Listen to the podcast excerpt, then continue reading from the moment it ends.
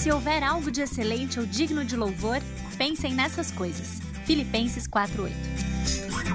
Bem-vindas ao podcast do Filipenses 4:8. Eu sou a Naná e o meu objetivo é compartilhar sobre a palavra de Deus, que é excelente e digna de louvor, para que ela ocupe o seu e o meu pensamento e molde as nossas ações e o nosso dia a dia.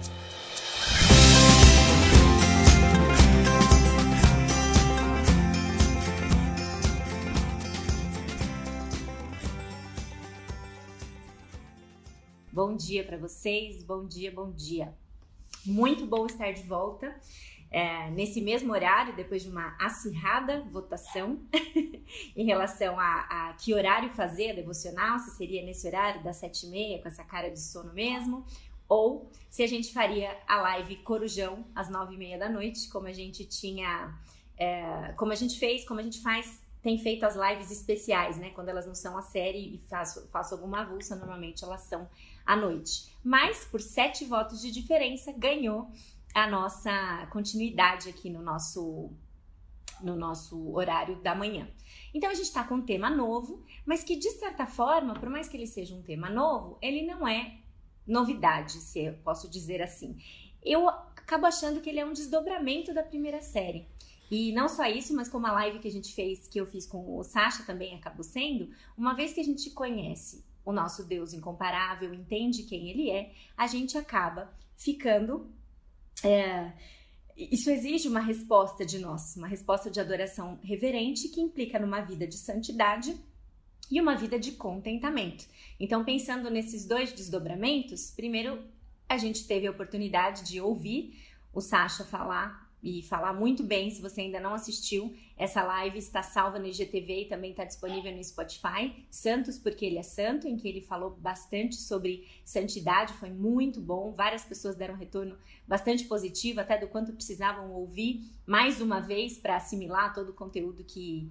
E tanta verdade, tanta verdade que nos dá esperança que foi transmitida ali. Então, se você não assistiu, fica ali, fica aqui a dica para você, já está no IGTV também no Spotify, um primeiro desdobramento da série. E agora, é, uma vida de santificação também nos leva na jornada do contentamento. E um autor bem antigo chamado Jeremias, acho que é Burroughs que fala o nome dele, não tenho certeza, ele diz que o contentamento é um produto de se conhecer a Deus e de se deleitar na sua bondade soberana e no seu cuidado paternal.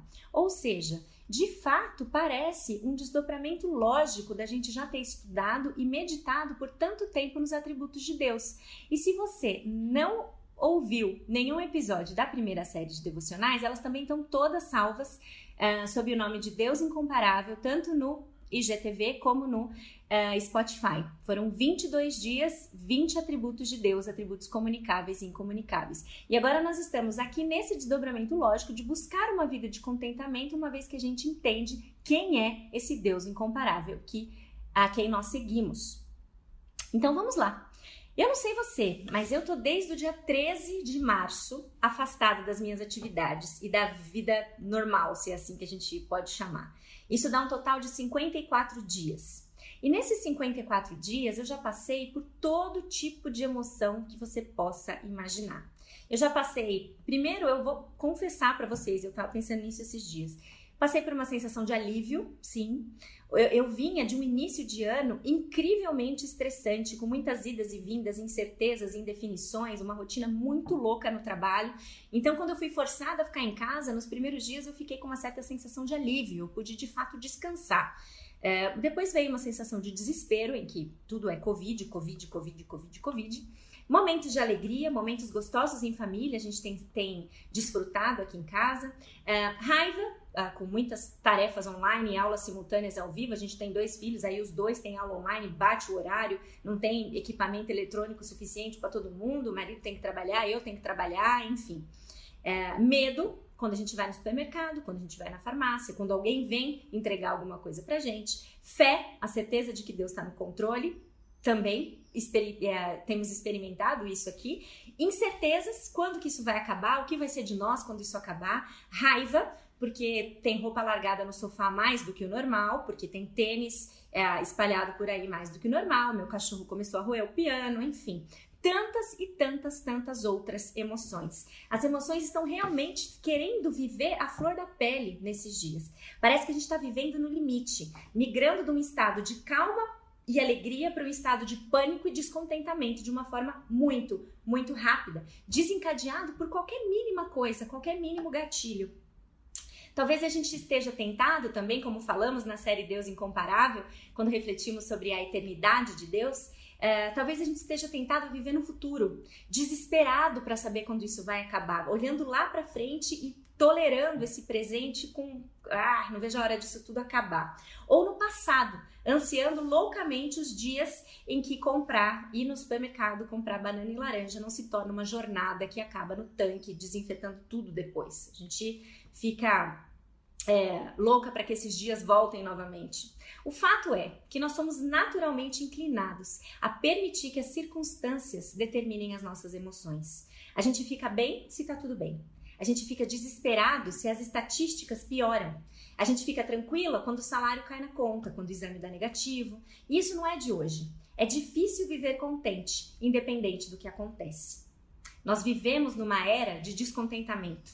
Nosso mundo é um mundo onde tudo muda muito rápido. A gente, as pessoas mudam rápido de emprego, de casa, cidade, salário, tantas e tantas vezes. Até de marido, até de cônjuge. As estatísticas têm mostrado que hoje em dia os índices em que as pessoas trocam de cônjuge, de marido, é muito, muito rápido, é muito mais frequente do que jamais havia sido.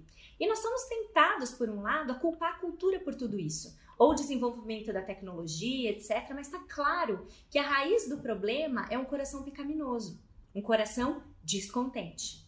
O nosso coração, além de descontente, é uma fábrica de ídolos, como já dizia uh, o Calvino. E sabendo disso, o mundo provoca descontentamento em nós, de propósito. As redes sociais, as viagens que os outros fazem e você não, ou faziam, né? Agora ninguém vai para lado nenhum, mas as viagens que os outros faziam e você não faz, os maridos românticos que as outras mulheres têm e você não, as casas impecáveis que as outras pessoas têm e você não. As propagandas são muito astutas em nos mostrar que a gente vai estar incompleta ou insatisfeita se a gente não tiver aquele carro, aquele produto, aquela maquiagem, aquela viagem. E assim nós vamos, seguindo, comparando o que nós temos e o que nós não temos e crescendo em descontentamento e, e insatisfação. É uma jornada muito perigosa. Existe alguém na Bíblia chamado Paulo, o apóstolo, que viveu de forma totalmente oposta e diferente a isso. E veja o que ele diz na carta que ele escreveu para os Filipenses, capítulo 4, nos versículos de 10 a 13. Se você está com a sua Bíblia perto, se você consegue olhar a Bíblia no celular sem sair da live, faça isso também. Filipenses 4, versículos de 10 a 13.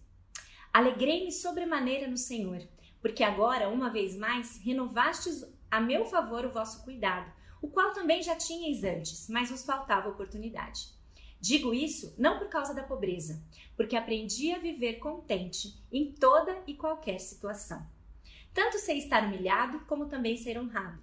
De tudo e em todas as circunstâncias já tenho experiência, tanto de fartura como de fome, assim de abundância como de escassez. Tudo posso naquele que me fortalece. Duas frases importantes aqui, embora o trecho todo seja. Aprendi a viver contente em toda e qualquer situação, e tudo posso naquele que me fortalece. Filipenses é uma carta de Paulo, escrita por Paulo, escrita na prisão. Filipenses é uma Filipenses, uma carta da prisão, é conhecida como epístola da alegria e do encorajamento em meio às circunstâncias adversas. Quando a gente se lembra que um trecho como esse foi escrito da prisão, isso tem que nos, nos mostrar uma perspectiva diferente, nos dar uma, uma esperança de que a gente pode viver diferente do que a gente está hoje. Alegria e regozijo são palavras que aparecem 16 vezes nessa pequenininha carta de Filipenses. Pelo poder de Deus, Paulo foi capacitado a superar as circunstâncias difíceis com alegria e buscava a mesma coisa para os seus leitores, nesse caso, os leitores filipenses. E aqui eu quero indicar para você, a gente trabalha com indicações aqui, né? Um livro da onde eu tirei essas informações primeiras e introdutórias sobre o livro de a carta de Filipenses, que é esse livro aqui. Eu não sei quantos de vocês conhecem, ele se chama Descobrindo a Bíblia Ele é um livro grande, tá? Não é um livro para você falar, ah, eu vou começar a ler. Não, não é. Ele é um livro de consulta, é, escrito por Bruce Wilkinson e Kenneth Boa, publicado pela editora Candeia. E ele tem o objetivo de fazer um panorama bíblico então ele fala sobre cada livro, qual é a passagem-chave, qual é o tema, propósito, data, local, contexto em que ele foi escrito e traz um esboço de cada livro. Ele é bem de fácil entendimento, ele é bastante interessante. Se você está começando ou já é mais avançado no estudo da Bíblia, seja qual for a sua situação, é um livro interessante para você entender melhor os livros, a forma como eles foram escritos e por quê. Enfim, deste livro eu tirei que nessa carta, Paulo expressa o seu sentimento de afeto pelos filipenses por conta do seu constante e consistente testemunho e apoio. E amorosamente, Paulo insiste com eles a centralizar as suas ações e pensamentos na pessoa, poder e atividade de Jesus Cristo. Além da alegria, então, que é tão citada nessa carta, a chave para o entendimento da carta aos Filipenses pode se resumir em: o viver é Cristo. E isso está presente de forma explícita em Filipenses 1:21. Para mim, o morrer é lucro e o viver é Cristo. A gente não vai estudar Filipenses aqui, a carta toda, mas a gente vai usar muito esse trecho de Filipenses 4, de 10 a 13, para desenvolver muitas das ideias de hoje e de amanhã. Por isso eu quero encorajar você a ler. Não só ler Filipenses 4, não, mas eu quero desafiar você a ler Filipenses. É uma carta curta, são quatro capítulos. E o meu desafio é que você leia Filipenses uma vez por dia durante essa série. Essa série não vai ser tão longa quanto a série anterior, talvez ela seja um pouquinho uh, mais curta, talvez a metade da duração. Mas eu gostaria de desafiar você nisso. Em cerca de 15 minutos você lê Filipenses inteiro. E você não faz ideia do quanto você vai se beneficiar se você ler Filipenses uma vez por dia. Se você tá aí falando, nossa, sem chance, Filipenses uma vez por dia não vai rolar, leia Filipenses uma vez inteiro até segunda-feira. Mas assim, se esforce para ler uma vez por dia. E aí, se você ler uma vez até segunda, a gente passa para a próxima etapa do desafio. Tá bom? Então, recomendo. Fica aí o primeiro desafio para vocês. E se Filipenses, então, tem como essência alegria e o viver é Cristo, o versículo 4:12 que diz aprendi a viver contente em qualquer situação, e o versículo 4:13 que diz tudo posso naquele que me fortalece, faz sentido. Quando vivemos em Cristo, Ele nos ensina a viver contentes e alegres. Você quer uma definição de contentamento? A gente vai começar com uma que veio da Nancy Wilson. Contentamento é uma profunda satisfação na vontade de Deus. Eu li outras definições maiores, mais quatro linhas, englobando Pai, Filho, Espírito Santo, um monte de coisa e tal. Não tenho nada contra essas definições. Mas quando eu li essa da Nancy Wilson, eu achei ela fantástica e capaz de sintetizar uma verdade muito profunda de um jeito muito prático. Contentamento é uma profunda satisfação na vontade de Deus. Eu reconheço a sua soberania, a sua bondade, a sua amabilidade, justiça, amor, graça e misericórdia. Eu entendo que a sua vontade é perfeita. E por isso, independente da circunstância, eu tenho uma real satisfação na vontade de Deus, qualquer que seja ela. A condição natural do nosso coração certamente não é de ter contentamento. Nós reclamamos, a gente quer mais, a gente quer só um pouquinho mais. Não importa o quanto você tenha, do que, você sempre quer um pouquinho mais e acha que a sua satisfação vai estar se tão somente você tiver um pouquinho mais. E a gente reclama, a gente reclama de tudo. A gente reclama quando tá muito calor, porque a gente não vê a hora do frio chegar. Aí esfria e dá saudade do calor. A gente reclama que a gente, é que a gente quer ficar em casa, mas aí quando a gente é forçada a ficar em casa, a gente não vê a hora de sair. A gente quer trabalhar mais pra gente ganhar mais. Aí a gente começa a trabalhar mais e quer trabalhar menos, porque tá muito estressado. Tá molhado, tá seco, quer sair de casa, quer ficar em casa. E aí a gente olha para Paulo e fala: puxa, será que. Qual será que é o problema de Paulo? Né? O problema não, é, não, não tá em nós, o problema tá em Paulo, né? Será que ele se satisfazia muito facilmente? Como assim? Ele é, Aí a verdade não é que ele se satisfazia muito facilmente, como se isso fosse um demérito da parte dele. Paulo aprendeu a ter controle sobre o seu próprio espírito em cada uma das situações da vida. E é isso que a gente precisa aprender também. E que situações foram essas? Porque se a gente tá aí, não, tudo bem, ele foi preso, Paulo escreveu a carta da prisão, mas eu vou ler um trecho para vocês de 2 Coríntios, capítulo 11, versículos 24 a 28, para a gente relembrar um pouco de uma maneira mais, mais palpável que circunstâncias foram essas e que situações da vida foram essas a que Paulo foi exposto. 2 Coríntios, capítulo 11, eu vou ler dos versículos 24 a 28. Pensa que essa pessoa que passou por tudo isso é a mesma que escreveu que aprendeu a viver contente em toda e qualquer situação. Cinco vezes recebi dos judeus 39 açoites. Três vezes fui golpeado com varas, uma vez apedrejado, Três vezes sofri naufrágio, passei uma noite e um dia exposto à fúria do mar. Estive continuamente viajando de uma parte a outra. Enfrentei perigos nos rios, perigos de assaltantes, perigos dos meus compatriotas, perigos dos gentios, perigos na cidade, perigos no deserto, perigos no mar. É e perigos dos falsos irmãos. Trabalhei arduamente, muitas vezes fiquei sem dormir. Passei fome e sede, muitas vezes fiquei em jejum, suportei frio e nudez. Além disso, enfrento diariamente uma pressão interior, a saber, a minha preocupação com todas as igrejas. É? É o mesmo homem que diz Filipenses 4, 11 e 12. Como ele consegue?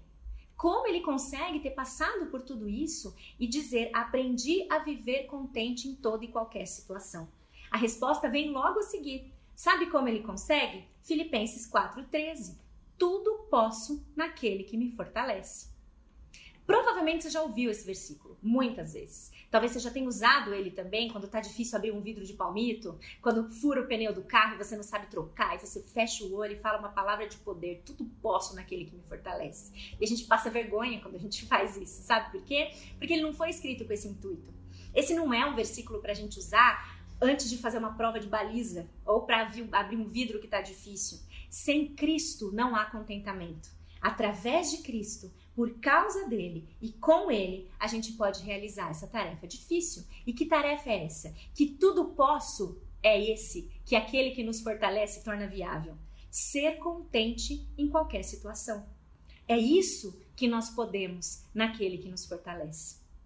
Será que a gente usa esse versículo também para falar disso ou só quando são coisas homéricas? Sim, tu, você pode ter contentamento naquele que te fortalece. Só que com frequência, contentamento não é algo que a gente busca, mas tudo posso naquele que me fortalece. Podemos aprender a estar contentes em qualquer situação, porque Cristo nos fortalece, porque a nossa alegria e o nosso viver é Cristo. Contentamento, então, não é a gente se tornar endurecido, indiferente, alheio, reprimir emoções ou engolir tudo. Contentamento é o resultado de uma força espiritual que não é nossa, que vem diretamente de Cristo para nós. É a habilidade de permanecer satisfeito com a vontade de Deus em todas as circunstâncias, sejam elas fáceis, sejam elas difíceis. É simples de entender, mas não é fácil praticar. Nós costumamos pensar que o contentamento é algo que acontece com a gente, ao invés de ser algo que a gente tem que se esforçar para aprender. Paulo diz com clareza: aprendi a estar contente em toda e qualquer situação. Ele não diz é, nasci contente ou, muito, ou fui agraciado com o dom do contentamento. Ele aprendeu, ele não nasceu naturalmente contente. E Deus lhe deu muitas oportunidades para que ele aprendesse a estar contente. Aprender é mais do que a gente recitar a Bíblia, é aplicar a Bíblia, colocando em prática e se apropriando dela. Então, é praticar contentamento, não apenas recitar, aprendi a estar contente em qualquer situação. Então, você quer aprender contentamento? Paulo aprendeu. Mas você lembra do texto de, 2 Coríntios? A gente não aprende contentamento na vida mansa. A gente não aprende a estar contente na vida mansa. Volta lá para Filipenses também. Ele aprendeu a estar contente com fome, contente na prisão, contente com sede, contente também na fartura. Paulo entende que Deus o colocou em cada circunstância com um propósito. As dificuldades que a gente enfrenta, então, não são por acaso, elas nos desenvolvem. Quando Paulo aprendeu a estar contente em toda e qualquer situação, ele passou por muitas situações. Ele não aprendeu ficando apenas na vida boa. E ele também não aprendeu ficando só na tempestade. A gente sabe que mesmo quando está tudo bem, a gente pode viver uma vida descontente. Mas Paulo passou por situações diversas, em todas elas ele teve que aprender. Como, e ele aprendeu isso com um exemplo maior, que do, do qual a, a carta de Filipenses também trata muito, que é o exemplo de Jesus, de Jesus Cristo. E é isso que eu espero, que nos próximos dias a gente consiga aprender, meditar mas além disso, além de aprender e meditar, que a gente aprenda a viver. Não é uma disposição mental de enxergar tudo com flores. Isso não é definição de contentamento. Contentamento não é pensamento positivo. Contentamento não é proferir palavras de poder. Não é nada disso. É viver uma satisfação profunda com a vontade de Deus, seja ela qual for. Que a gente não olhe então as circunstâncias. Repertório novo, playlist nova. Que a gente não olhe as circunstâncias, não, não, não. Mas olhe o seu amor. Não seguir por vista e siga alegre. A gente não seguia por vista quando o nosso viver é Cristo. Que a gente possa se lembrar dessa verdade e seguir na jornada do contentamento, que é aprendido e vivido debaixo da graça do nosso Deus incomparável. Amém? Para esse primeiro dia, então, o que eu queria com vocês era fazer uma introdução do nosso tema, definir contentamento, desafiar você a ler Filipenses e a meditar um pouco no quanto a gente precisa aprender contentamento e como Paulo, uh, que seguiu o exemplo de Cristo, pode ser um bom exemplo para nós também. Tá bom? Quero indicar também literatura para vocês sobre contentamento. Eu vou, da mesma forma que na, na série anterior, que a gente falou sobre Deus Incomparável, eu usei os dois livros da Jane Wilkin, que inclusive estão sendo sorteados. Se você é mãe e ainda não está participando do sorteio do Mater da Igreja Fonte, participe, que você pode ganhar não só esses dois livros, mas mais um que ensina a estudar a Bíblia, extremamente valioso. Eu vou usar também um livro como base, mas dessa vez eu vou fazer um pouquinho diferente, porque eu vou usá-lo como base, mas também eu tenho outros materiais meio de apoio, mas eu vou indicar tudo para você. O livro base, base mesmo, que eu gostaria que você é, comprasse, lesse ou se interessasse por ele, de fato, é esse aqui. O Segredo do Contentamento, escrito por William Barclay e publicado pela editora Nutra. E eu vou dar uma dica para vocês. A editora Nutra está com todo o site com 25% de desconto. Então, se você quiser adquirir o seu livro, procure adquirir diretamente no site, porque daí você contribui diretamente com a editora. Eu soube que algumas distribuidoras e outras livrarias estão uh, ou com ele em falta ou com dificuldade na aquisição deste exemplar, mas na Nutra você tem acesso direto. E ele está com 25% de desconto, não só esse livro, mas como todos os outros. E todos os livros da editora Nutra são incríveis. Se você puder comprar um monte, faça isso. Mas se não, compre O Segredo do Contentamento. A gente vai se basear nele principalmente, tá bom? Um outro livro, e esse eu não tenho na versão. Vou usar o Kindle aqui para mostrar para vocês. O outro livro é um livro chamado Contentamento. E ele foi escrito pela Nancy Wilson. Deixa eu mostrar mais ou menos como é a capa dele para você, tá? Contentamento, Nancy Wilson, um estudo para mulheres de todas as idades. Esse livro eu estou lendo agora, não comecei a ler ainda, quer dizer, não terminei de ler ainda, estou lendo agora, mas é um livro bem interessante, um livro mais curto, com perguntas para estudo, em grupo, discussão depois. Então vou tirar algumas coisas dele também, mas a base vai ser, de fato, o segredo do contentamento. E em dois dias específicos, em que a gente vai falar sobre o oposto do contentamento, então murmuração, inveja, ciúmes e afins, eu vou usar esse livro aqui. Pecados Intocáveis, do Jerry Bridge, Jerry Bridges, publicado pela editora Vida Nova. Então, também é um material, é um livro de apoio. Esse livro é espetacular, é uma pancada atrás da outra, falando sobre aqueles pecados que a gente é, pecados mais sutis, se assim nós podemos dizer, que a igreja muitas vezes releva. A gente fica sempre pensando no homicídio e em tantas outras coisas que a gente considera graves, e a fofoca rola solta, inveja, ciúme e tantas outras coisas. Então, esse livro é uma paulada nesse sentido e eu vou usar ele também, tá bom? Então é isso, um pouco de literatura aí para vocês. Bem-vindos de novo então à nossa nossa nova série das lives da quarentena. É, espero vocês aqui amanhã de novo. Gostei de ver, eu estava pensando que a gente teve bastante votos em relação às devocionais serem de manhã e eu falei, bom, vamos ver se vai estar tá todo mundo lá de manhã. E eu, a casa tá cheia, estou muito feliz. Espero que vocês voltem amanhã, tragam pessoas que ainda não conhecem, saibam que eu, a, a live não só fica salva nos stories por 24 horas, mas depois ela fica permanente no IGTV e no Spotify também, tá bom? Então até amanhã. Obrigada pela parceria de sempre. Nos vemos amanhã para falar um pouquinho mais ou entrar mesmo de fato nesse estudo de aprender a ser contente em toda e qualquer situação. Bom dia para vocês e até amanhã. Não esqueça de ler Filipenses, tá bom? E a gente se vê amanhã. Tchau, tchau.